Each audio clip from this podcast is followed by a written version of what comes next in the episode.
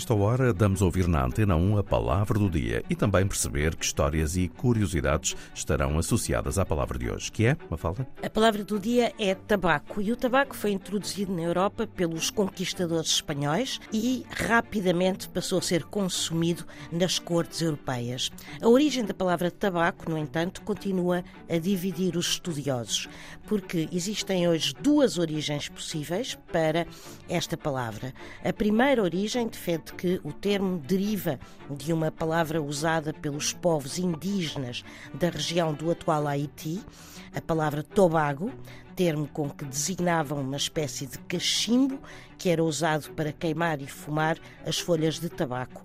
A segunda hipótese é uma versão que defende que a palavra deriva do termo árabe tabak, palavra árabe essa para tabaco. Portanto, haverá duas origens possíveis para esta palavra. Palavra do dia, a edição é de Mafalda Lopes da Costa.